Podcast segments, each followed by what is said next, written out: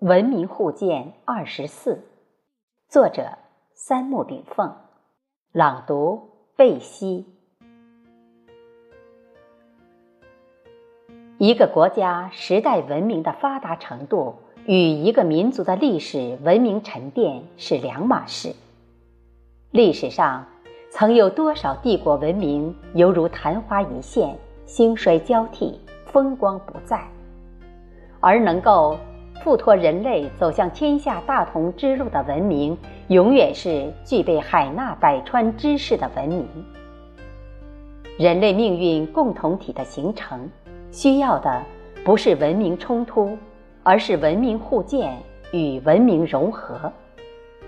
文明冲突论与文明互鉴论，代表了东西方文化思想所主导的精神文明发展方向。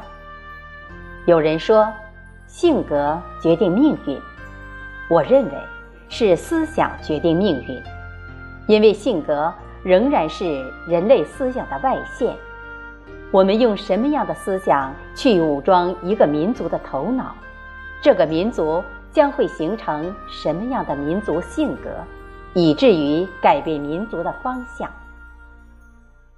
近百年来。特别是自民国初年新文化运动开展以来，中华民族的自信心急剧下降，我们开始怀疑老祖宗留下的文化遗产的科学性，而西方文化成了衡量传统文化优劣的标准。我们的易经文化、儒家文化、道家文化、中医文化、汉化了的佛家文化、五行文化等。几乎所有的传统文化都被打入了迷信的冷宫，中华民族的思想精英斗士们开始在失果王家的耻辱中探索中国的未来命运。而恰恰此时，西方的资本主义和共产主义两大思想都先后来到中国。中国近代文明之路的波澜起伏。也让无数华夏儿女在百折不挠中风采血染。清末民国之初，对于中国的走向前后有四种意见：一是李鸿章为代表的洋务派，主张师夷长技以制夷；二是以康有为为代表的改良派，主张学习英国、日本等，实行君主立宪制。三是以孙中山为代表的旧民主主义革命派，主张彻底推翻帝制，建立法国式的资产阶级民主共和国。四是以陈独秀、李大钊为代表的新民主主义革命派，主张建立巴黎公社性质的新式人民共和国家。不管是改革派主张学习英国，保留帝制，走君主。立宪路线，还是革命派主张学习法国大革命，走民主共和路线。两条路线均主张全盘西化，放弃传统，学习西方科技文化。中华民国后近三十年的国共两党，都以西方的资本思想或马列主义思想作为自己的指导思想，而传统的。儒释道等，或被作为古董收藏，或被作为牛鬼蛇神等迷信横扫。五千年的文明精髓，竟在百年间的新焚书坑儒中被几乎隔断。清末的中国人，难道是败在老祖宗的思想束缚上吗？我们的太极文化、儒道文化、孙子兵法文化、中医文化。几乎是世界文化精华之精华，而《易经》哲理是世界几千年古典哲学几乎公认最高峰。世界上，我没能找到任何一部哲学著作能与《易经》相比，而被近现代人斥为迷信的佛道宗教，都是世界宗教的最高境界，却被近代思想家们。称为麻痹人类的鸦片。这就是文化失去自信后的黑白颠倒，这是无知者无畏，这就是社会价值观严重错位后的乱象环生。当然，对于宗教的存在以及对人类所产生的历史作用，应从宗教初期的立教原意去思考。所有的教主先圣们，在立教之初。通过正悟而明了的宇宙人生真相，以及他们传播宇宙的福音，至今无人能及。我一直坚信，如果教主先生们有愚弄信徒的本意，他们的思想早已被扫地出门，不会等到我们这代人再来清理历史文化垃圾了。先生们已开启人类智慧。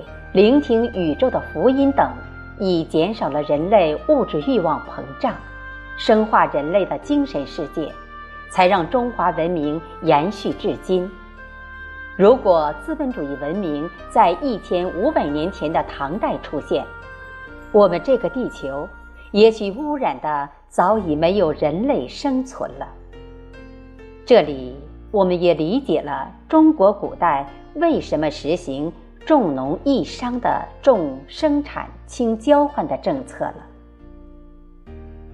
宗教的意义来源于它能为人类揭示了宇宙的本貌，以及如何与宇宙和谐相处的天人合一问题，并明确了达悟宇宙真相的各种权巧方便门径。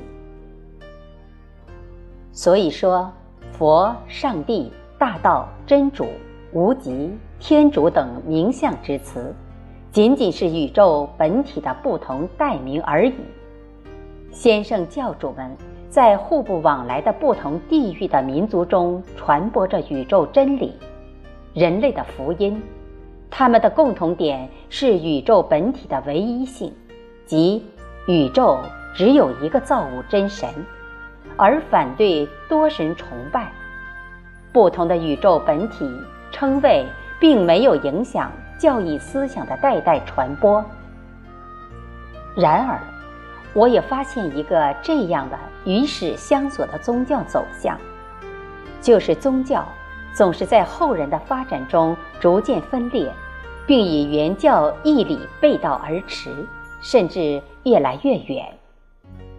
道家从道法自然到炼丹求仙，就是典型的堕落过程。佛家从明心见性到免灾求佛等也向下滑落，而以术起家的科学却是在发展中不断推翻原有定论，向真理迈进靠拢。这就是宗教的堕落与科学的生化形成的对比。也许人类有一天会用科学来验证宗教原宗本意的真理性问题，然后用宗教原意来解答科学中难以验证但可物证的宗教性问题。这将是人类宗教、哲学、科学的真正合一。这也许是不远的梦想。科学与宗教的斗争，也许。从此画上句号。当今问题是如何阻止宗教的长期滑落，以及可能引起的宗教教义质变。宗教历史的发展过程中，当权者或宗教继承者，为了当权者的国家利益以及狭隘的宗教利益，常常违背教主原意。将宗教变成国家统治和愚昧人们的功绩，特别是欧洲中世纪的基督教敬神权高于皇权之上，统治者逐渐放弃博爱理念，以人权战争的名义走向了世界人民的对立面。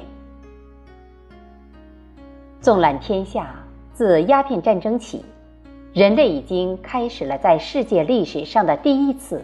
也是最后一次文化思想大融合。这次融合是东西方文化、哲学、思想、宗教、民族传统文化等碰撞后的必然产物。这不以人类的意志为转移，不以经济发展为基础，不以科技的进步为主导，不以军事的强权为后盾。正如中国先秦两汉、唐宋元清的几次民族文化大融合后，而形成中华民族的传统固有文化一样，全球经济一体化、文化交流化、思想互补化、宗教同质化等，将为未来的人类文化大同、宗教趋同、思想相同等奠定基础。经过。这次几百年东西方文化交流和碰撞以后，人类经过几百年的相互审视以及战争洗礼后，东西方经过这次文化大融合之后，以东方如佛道伦理道德为基础，和以西方科技发展为条件的共享地球资源的共建美好家园的理性科学社会主义时代。